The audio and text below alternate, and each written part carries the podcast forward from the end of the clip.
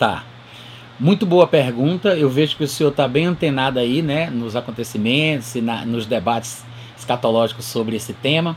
Embora eu acredite que a China não tem absolutamente nada a ver com a questão da escatologia. Nada, nada a ver. Se tiver alguma coisa, pode ser que ela apareça ali discretamente naquela passagem que fala daquele exército que vem do Oriente, que vai atravessar o rio, é o Eufrates, se eu não estiver enganado, que vai, ser, vai secar e eles vão passar né, os 200, as 200 miríades, uma coisa assim. Se for, né? Mas não há nenhuma citação direta, nenhum tipo de texto que fale especificamente sobre o povo chinês. Não há, né? Há generalizações às nações pagãs dizendo que algumas delas seguirão ao anticristo e outras farão guerra contra ele. Não sei de que lado a China iria ficar numa situação como essa. Eu penso que talvez ficasse a favor. Não sei. Vai depender de quem o anticristo vai perseguir, né? E da relação da China com esse inimigo do anticristo. Porque às vezes as pessoas se unem para lutar contra um inimigo em comum.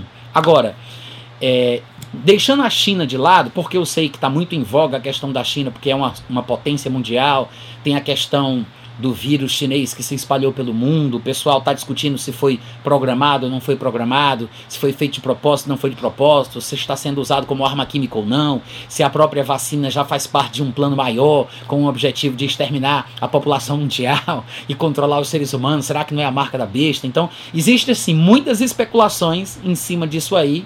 A maioria delas eu considero como teoria da conspiração. Eu sei que algumas pessoas que se consideram inteligentes acham uma afronta eu dizer um negócio desse, desprezar né, a, a, a envergadura da problemática chinesa. Mas o que realmente me faz pensar sobre as coisas da vida é a palavra de Deus. Então, para mim, o norte ele vai ser apontado pela Bíblia. Se a Bíblia não falar claramente sobre um certo assunto, ou se a Bíblia falar claramente sobre um assunto que não é o que está em voga nas mídias, nos noticiários, nos jornais, então eu não vou dar ênfase àquilo que a própria Bíblia não dá. Eu sei que as pessoas hoje em dia estão fazendo interpretações é, que tentam adequar textos bíblicos às situações atuais, ao, ao, movimento geopolítico atual, às notícias atuais, ao contexto atual, mas eu acho que as interpretações mais corretas são aquelas que são feitas pela Bíblia, através da própria Bíblia. Então, se você não forçar a barra, eu acho que não tem como a gente olhar para outro lugar senão para o próprio Oriente Médio. A Bíblia fala bastante sobre o anticristo, quem serão seus progenitores, a sua ascendência, a sua árvore genealógica, de onde ele vai vir, onde ele vai nascer, de onde ele vai exercer o seu reino, fala do lugar, do, do país, da região, de onde ele vai receber autoridade, a cerimônia de posse que vai acontecer quando ele receber um trono, um poder e grande autoridade, como diz lá em Apocalipse capítulo 3, versículo 2, fala exatamente o lugar onde ele vai estar, de onde ele vai reinar, de onde ele vai governar, de que povo ele vai ser inimigo, quais nações ele vai conquistar, quais ele não vai conseguir conquistar, diz é, de que lugar ele vai ser atacado. Lá em Daniel se fala inclusive sobre ataques no flanco direito e na retaguarda do seu império. Então nós temos muitas passagens que falam de forma objetiva, específica, clara sobre o anticristo, sobre o seu reino e tudo mais. Então, eu acho que não há nenhum tipo de passagem que faça alusão à China. Agora, sobre os muçulmanos é diferente. Sobre os muçulmanos é muito diferente. Em primeiro lugar, no meio evangélico de forma geral, a interpretação tradicional sobre o anticristo, ela não considera o, o tradicional assim de uns anos para cá, né? Porque se a gente for voltar lá para o século 7, por exemplo, nós temos declarações de um determinado senhor chamado João Damasceno ou João de Damasco, que foi considerado como um dos primeiros teólogos eruditos da igreja cristã, e ele tanto falava árabe como falava grego, ele escreveu um texto chamado Dos Ismaelitas e as Suas Heresias. Você consegue encontrar isso facilmente hoje em dia na internet, em vários idiomas, inclusive em português. Dos Ismaelitas e as Suas Heresias. Depois vocês procuram, se tiverem curiosidade. Inclusive, eu coloco alguns trechos desse, desse texto de João Damasceno no meu livro A Bíblia, o Islamismo e o Anticristo. E ele, já naquela época, no século 7, no ano 600 e alguma coisa, veja você, ele já falava que o anticristo iria sair da comunidade ismaelita. Olha que coisa interessante. Ele não foi o único que fez declarações como estas. Muitos outros eruditos, estudiosos e teólogos ao longo da história da igreja fizeram declarações assim.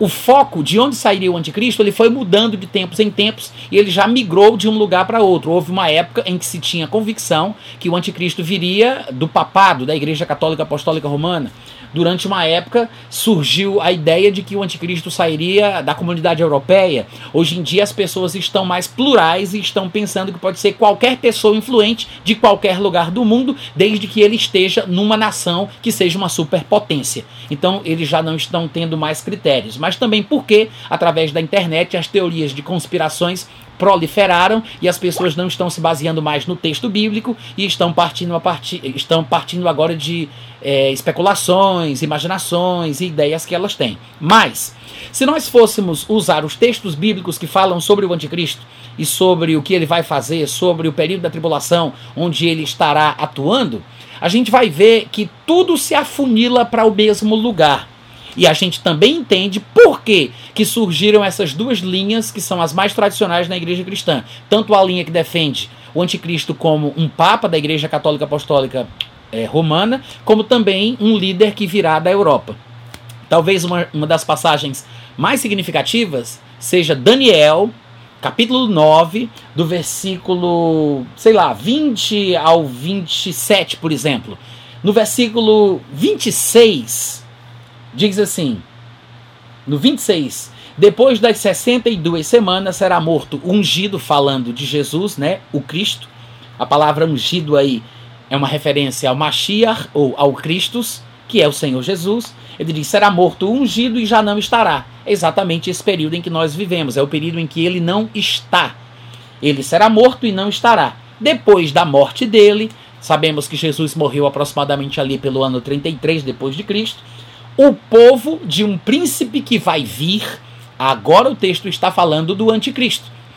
Todo mundo considera que esta passagem é uma passagem chave na interpretação de quem será o anticristo. Então ele está falando o povo do anticristo, trocando em miúdos, o povo de um príncipe que há de vir, o povo do anticristo, destruirá a cidade. Claro que quando ele diz a cidade, ele se refere à cidade de Jerusalém, não é qualquer cidade, é a cidade, e ele diz: e destruirá o santuário, obviamente é o santuário do povo judeu, que fica no Monte Moriá, que é o Monte Santo, o Monte do Templo, como nós chamamos hoje em dia.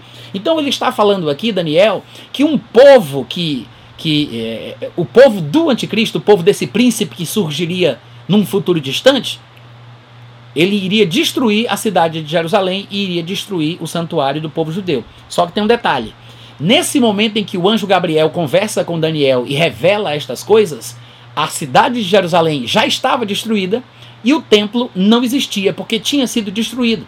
Na verdade, Daniel está tendo essa revelação na Babilônia, para onde foram levados cativos os judeus. Então, na Babilônia, Daniel recebe essas revelações e o anjo diz para ele o que vai acontecer no futuro. O que fica implícito?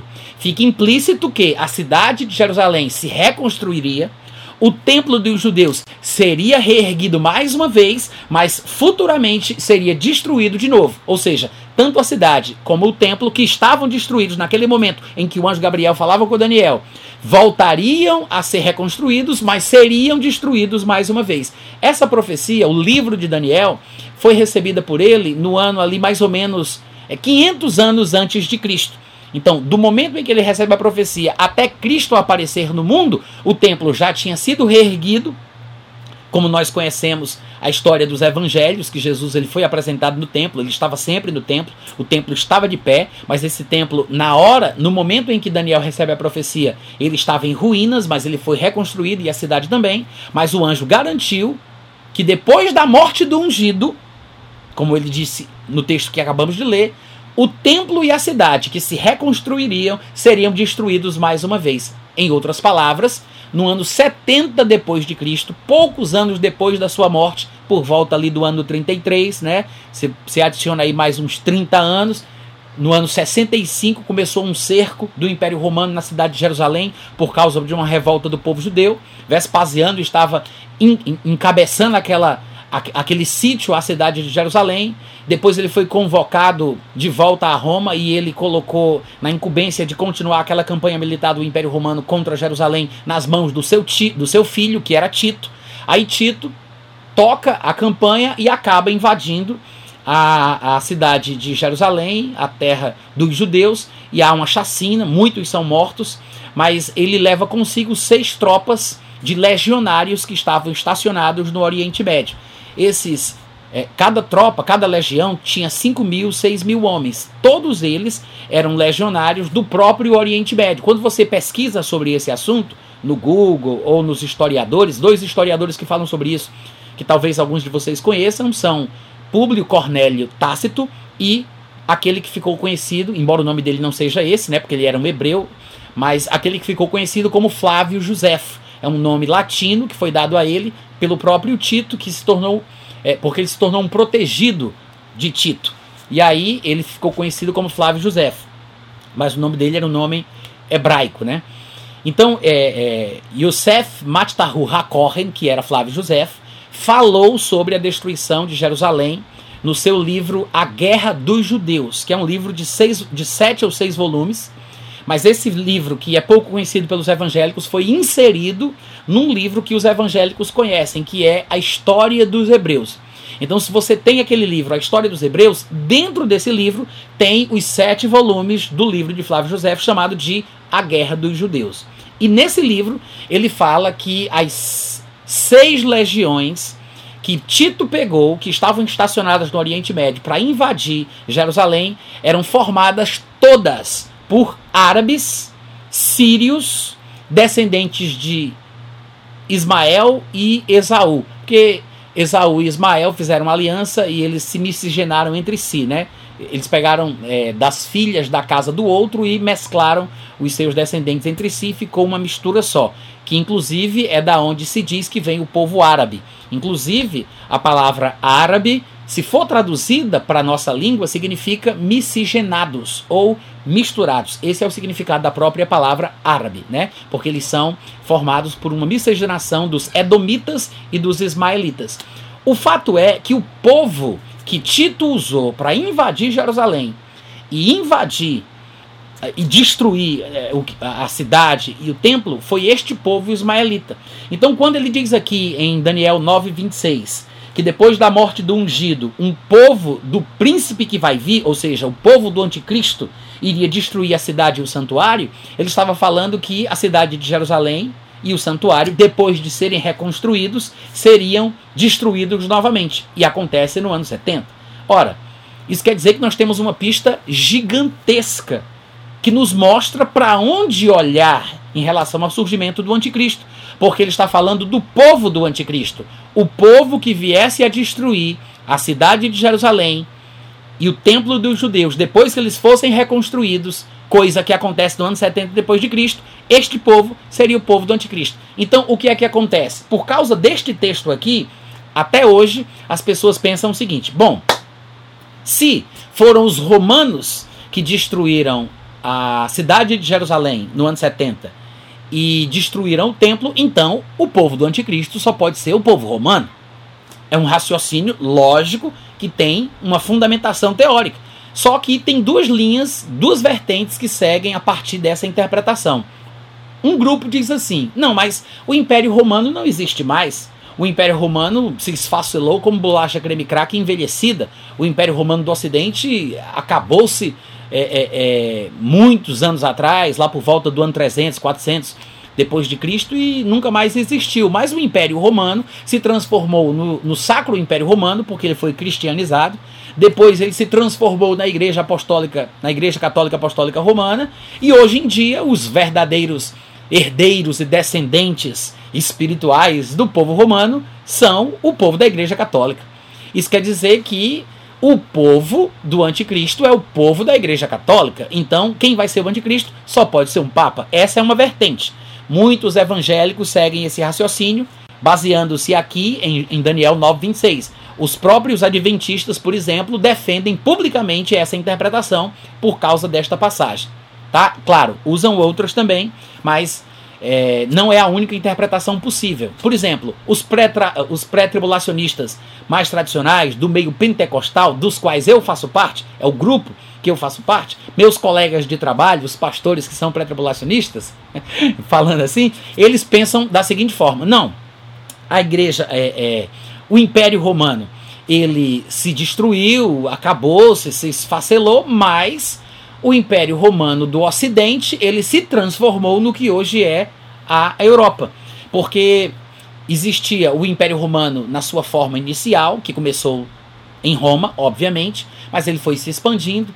Depois surgiu uma nova capital do Império Romano em Constantinopla, que na verdade é, a cidade é uma cidade da, da Turquia, né, da atual Turquia, que fica na Ásia Menor, e aí teve um momento em que o Império Romano ele se dividiu em dois, em Império Romano do Ocidente e o Império Romano do Oriente.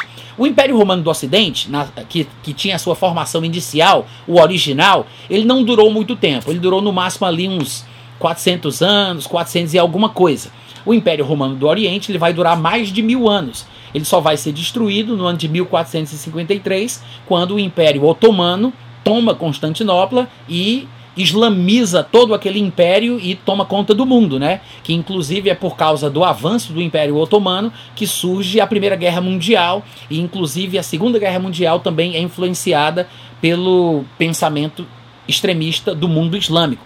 Hitler tinha a solução final de acabar, exterminar, aniquilar com a, o povo judeu por causa da influência de um líder religioso islâmico que era o Mufti, é uma espécie de sacerdote, né? O Mufti de Jerusalém. Então, a ideia de Hitler de, de exterminar os judeus foi concedida a ele, foi dada a ele por um líder islâmico. Então havia uma ligação entre o pensamento muçulmano e a Primeira Guerra Mundial e a Segunda Guerra Mundial, inclusive com o pensamento hitlerista. Mas, voltando ao assunto, o que é que acontece? Então nós temos o Império Romano do Ocidente e o Império Romano do Oriente. O Império Romano do Ocidente ele se acaba ali por volta do ano 400 e alguma coisa depois de Cristo, e aí o Império Romano do Oriente continua. O que é que os pré-tribulacionistas pensam? Eles pensam o seguinte: Daniel 9:26 disse que o povo do anticristo seria o povo que destruísse a cidade de Jerusalém e o templo dos judeus depois que eles fossem reconstruídos, como nós acabamos de ler. Aí eles pensam: a Igreja Católica com certeza não é. Mas o que é que pode ser? Pode ser que o Império Romano do Ocidente, que se transformou na Europa, seja o herdeiro do antigo Império Romano. Então, provavelmente, concluíram que o anticristo tem que surgir da Europa. É por isso que pessoas que seguem essa linha de raciocínio, que seguem essa interpretação, eles defendem que o anticristo será europeu. Ele não pode sair de nenhum outro lugar, ele tem que sair da Europa. Alguns de vocês que já tiveram a curiosidade de assistir aquele filme Deixados para Trás, vocês devem ter visto que o anticristo ele é italiano. O nome dele é Nicolai Carpaccia, né? É do norte da Itália. Capiche? Ele é italiano. Por quê? Por causa dessa interpretação de Daniel 9, 26. Porque esses irmãos que prestaram consultoria às pessoas que montaram, que produziram o filme, eles são todos de linha pré-tribulacionista. Inclusive, a grande maioria deles são pessoas que eu conheço, que eu, que eu leio, que eu admiro, que eu sigo.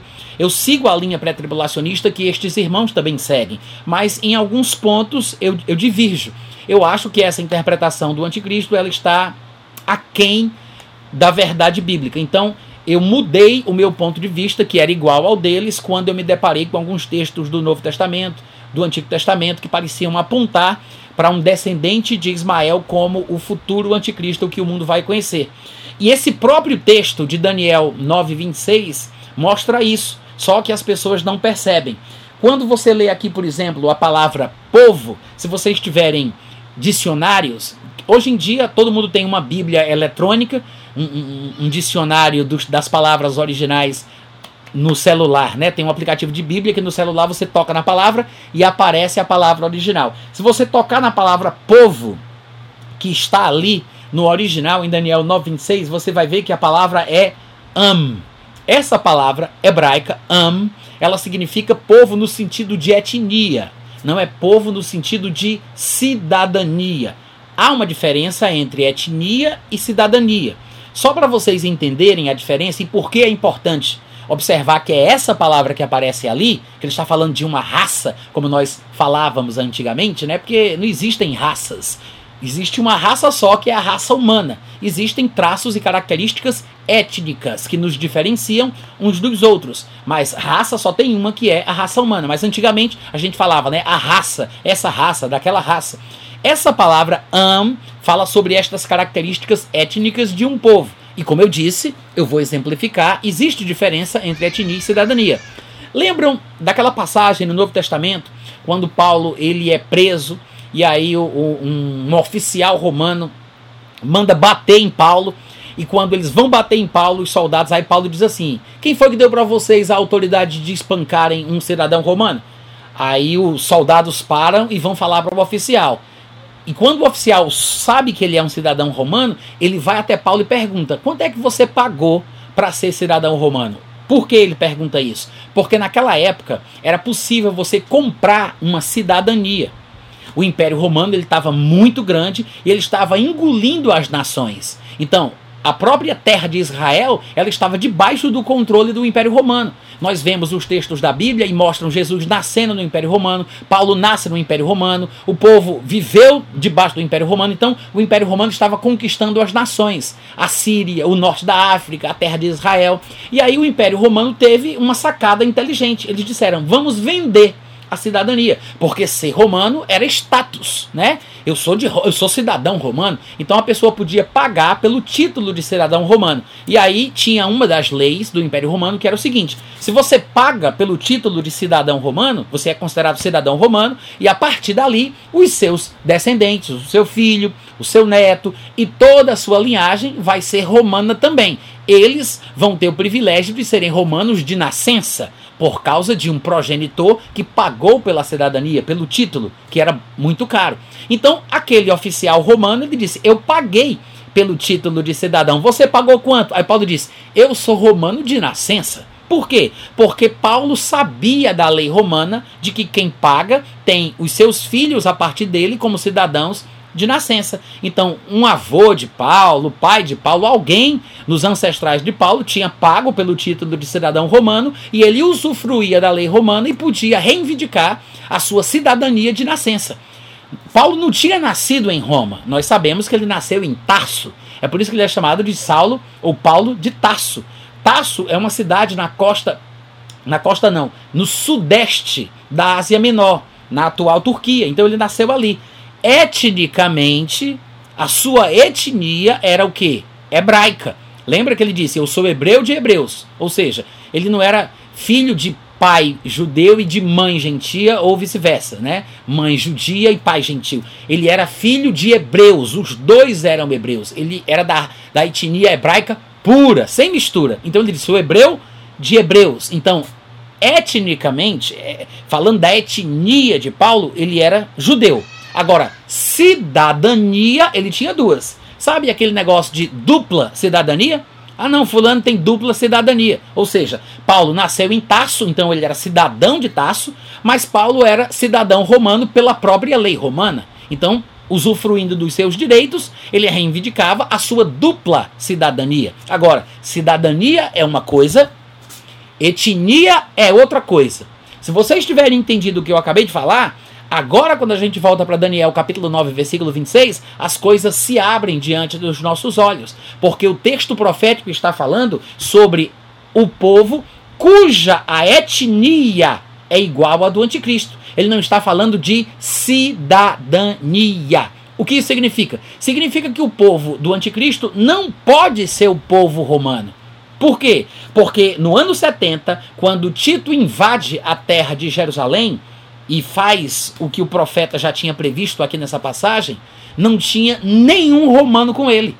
Ele pegou homens legionários das tropas do Oriente Médio. Ele pegou sírios, ele pegou egípcios, ele pegou jordanianos, ele pegou pessoas do norte da África, ele pegou o povo dali, os descendentes de Ismael e de Edom. Ele não pegou romanos. Então, não foram os romanos que destruíram Jerusalém, que destruíram o templo, como a profecia fala. Até porque a palavra usada no texto profético é a palavra que é usada para etnia. Esse texto de Daniel, ele foi traduzido para o grego 300 anos antes de Jesus nascer. Vocês já devem ter ouvido falar dessa Bíblia, dessa versão, a Septuaginta. Essa versão é a versão grega do Antigo Testamento. Ou seja, o império de Alexandre o Grande, que era grego, se expandiu pelo mundo. Com ele foi a língua grega, tanto é que o grego dominou o mundo inteiro, que quando o Novo Testamento foi ser escrito, quem escreveu era judeu, mas escreveu na língua grega porque era a língua mais falada na ocasião, porque o grego se espalhou pelo mundo. Então, foi solicitado que 72 ou 74 ou 70, não se sabe o número ao certo, homens judeus sábios fizessem uma tradução das suas escrituras proféticas para a língua falada do mundo daquela época, que era o grego. Essa versão é chamada de Septuaginta, que é uma palavra que é referência ao número 70, para falar da quantidade de homens que trabalhou nessa versão grega do Antigo Testamento hebraico. Quando eles traduziram a palavra am, a palavra hebraica am, se você procurar a Septuaginta, e é fácil de encontrar hoje em dia, você vai ver que algumas versões da Septuaginta traduziram a palavra hebraica am para etnon. Etnon. Etnon é de onde vem a nossa palavra etnia, porque nós temos muitas palavras que vêm do grego, como teologia, apóstolo, apostasia, são palavras gregas, anestesia, né, são palavras gregas que entraram no português a palavra etnia, que fala de características de um determinado povo, antigamente nós chamaríamos de raça, né? Esta palavra, etnia, vem desta palavra grega que foi usada para traduzir a palavra hebraica. O que é que eu estou dizendo para vocês, irmãos? Eu estou dizendo para vocês que esse texto também aponta para onde aponta para o povo de onde sairá o anticristo. É o povo, ele virá do povo que destruiu a cidade de Jerusalém, e o santuário dos judeus no ano 70 depois de Cristo, que não foram os romanos. Quem diz isso? O próprio Flávio Josefo na sua obra diz que foram os árabes, os ismaelitas e Públio Cornélio Tácito, que é um historiador secular, né, porque embora Flávio Josefo não fosse cristão, muitos cristãos gostam de considerar o que ele dizia porque ele era judeu, ainda que digam que ele era vendido para os romanos. Mas nós temos aí duas referências de historiadores de grupos diferentes, Públio Cornélio Tácito, que era romano, e nós temos o judeu que trabalhava para os romanos, Flávio Josefo. Os dois dizem que foram os árabes que destruíram o templo, a cidade e causaram uma chacina ao povo judeu naquela época. O que é que isso nos mostra?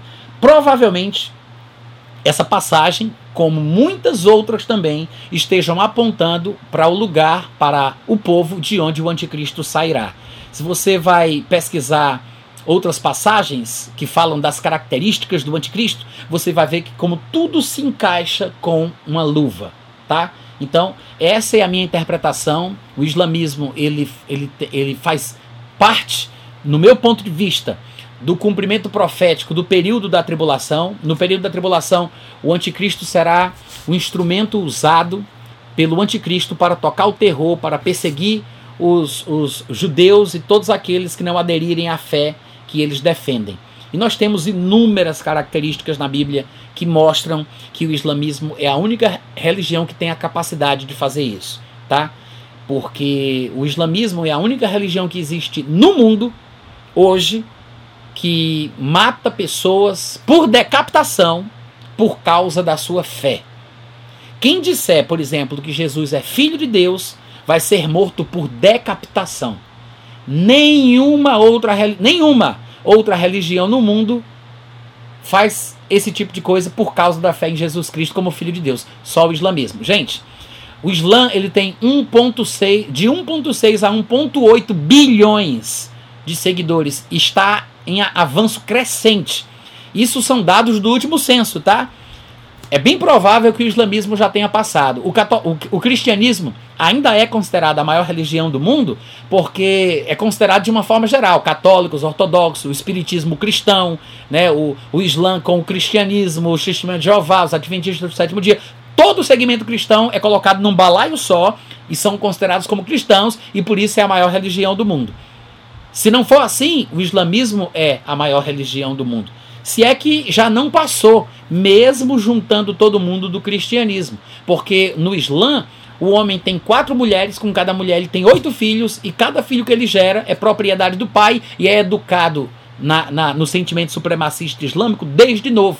E ele aprende a odiar todas as outras pessoas, inclusive Israel. A característica de ódio de, de, de ojeriza pelo povo judeu que o próprio islamismo tem é um cumprimento bíblico das profecias que falam de um último inimigo do tempo de, do fim que haveria de vir contra a nação de Israel. De fato, Jesus chegou a afirmar que ele vai conseguir invadir Israel, ele vai entrar na Judéia, ele vai até o lugar santo e Paulo diz que ele vai se sentar no santuário de Deus como se fosse o próprio Deus. Ele vai tomar na marra a terra de Israel para si.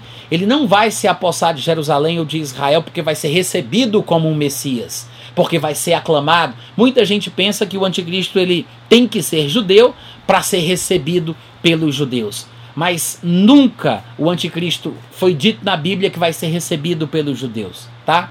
As pessoas interpretam errado passagens que eles não entendem. O que a Bíblia diz sobre o anticristo na terra de Israel é que ele vai invadi-la, ele vai entrar na marra, na força.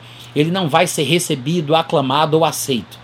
Não há nenhum texto que diga que ele vai ser recebido. As pessoas interpretam errado uma passagem do Evangelho de João, porque Jesus disse assim: Eu vim em nome de meu Pai e vocês não me, não, e não me recebeis. Mas se outro vier em seu próprio nome, a este recebereis. Aí o pessoal pensa que esse texto está falando do anticristo.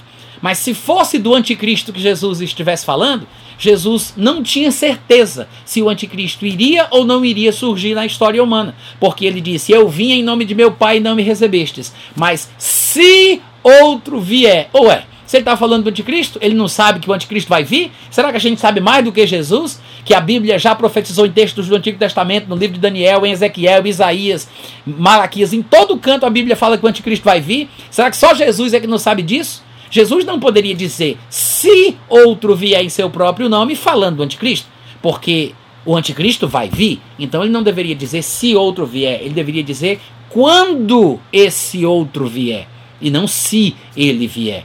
Ele não estava falando do anticristo, gente.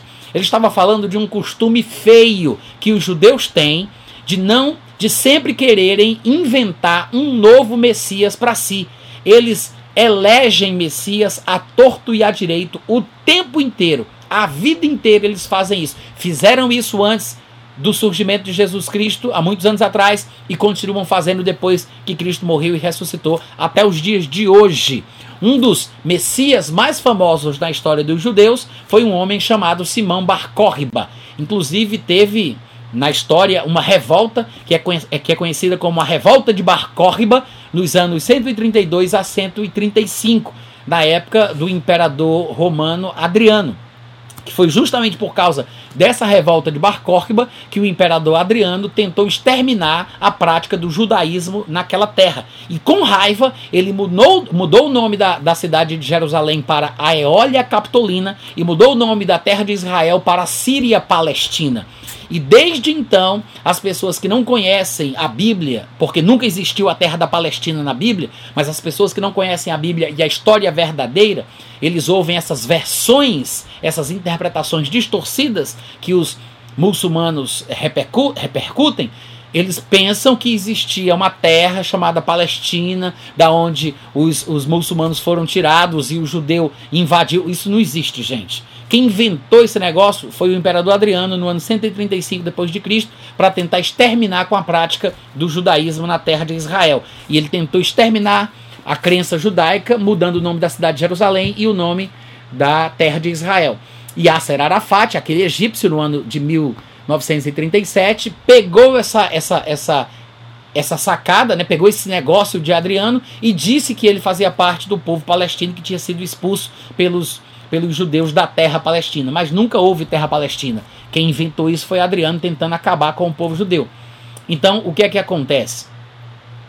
O, o, o Simão Bar Kokhba foi um dos maiores messias que o povo judeu já teve. Porque um rabino famoso daquela época, o rabino Akiva, tinha dito que ele era o Messias que o povo de Israel estava esperando. Acreditaram, ele morreu e não deu em nada. Hoje em dia, se você pesquisar na internet, depois pesquisem, Lubavitch. Procurem por esse nome. É um movimento messiânico moderno na terra de Israel, agora em 2021, gente. É um dos mais fortes candidatos a ser o Messias. Muitos judeus ortodoxos dizem que ele é o Messias. O Lubavitch é um dos candidatos a ser o Messias, não é o único. Sempre os israelitas, os judeus, estão querendo eleger Messias para si. O que é que Jesus está falando ali? Desse costume feio dos judeus. Ou seja, ele diz: Eu sou o Messias enviado pelo Pai e vocês não me recebem. Mas se qualquer outro aí vier em seu próprio nome, se levantar, se disser que é alguma coisa, se ele tiver um pouquinho de retórica, de convencimento, vocês caem na conversa dele e vocês vão dizer que ele é o Messias. Jesus quis falar sobre isso. Ele não estava dizendo que quando o anticristo surgir, vocês vão receber como se ele fosse o Messias. Não tem um texto na Bíblia que diga que o anticristo vai ser recebido pelo povo judeu. O único Messias que os judeus vão receber é um judeu que se chama Jesus Cristo. É o único que eles vão receber. Mas isso depois de comerem o pão que o diabo amassou, depois de sofrerem muitas coisas, no final da tribulação, quando se cumprir aquelas palavras do profeta que disse: quando se tiver acabado a destruição do poder do povo santo, né? Quando eles tiverem sido quebrantados, humilhados e disserem: Bendito és tu que vem em nome do Senhor, Baruch Rabá, Bishem Adonai, que foi o que Jesus Cristo declarou na semana da sua morte. Vocês não mais me vereis até que venhais a dizer: Bendito és tu, porque tu vens em nome do Senhor. Quando eles disserem isso, aí Jesus Cristo descerá do céu, matará o anticristo com o sopro da sua boca e finalmente descerá com seus pés no Monte das Oliveiras. Eles reconhecerão a Jesus como, Jesus, como o Cristo e ele iniciará o seu reino milenar. Mas até então, eles não vão aceitar nenhum outro Messias. Vão estar sempre inventando de querer eleger alguém que seja o Messias, nunca vai dar certo, porque nenhum homem carnal vai conseguir fazer o que o Messias verdadeiro é capaz, então estarão cometendo o seu erro um atrás do outro, mas a Bíblia não prevê o anticristo sendo recebido como o Messias. As pessoas dizem assim: ah, Natan, mas nesse texto aí mesmo de Daniel 9, por exemplo, fala que ele fará aliança com muitos isso não significa que ele fará uma aliança com o povo judeu? No versículo 27 diz: E este príncipe, né, que no futuro vai vir, fará firme aliança com muitos, muitos acham é, muitos teólogos acham que a palavra muitos aqui significa simplesmente muitos judeus, embora eu pense que sejam muitos povos, incluindo o povo judeu, porque logo na sequência do versículo ele fala que o povo judeu vai ser perseguido no meio da semana, né? Então o povo judeu está incluído, mas eu não sei se isso significa que a aliança que ele vai fazer é só com os judeus, tá? Mas ele fará uma aliança com muitos, é um tratado provavelmente internacional né, de interesses bilaterais, onde as pessoas que assinam aquele tratado saem ganhando.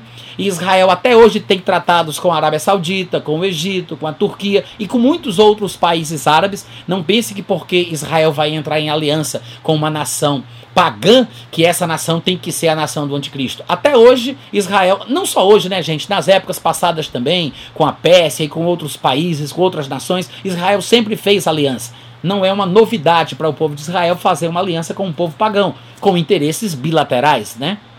Da mesma forma, o anticristo fará uma aliança com muitos, provavelmente incluindo Israel, por sete anos, uma semana, né?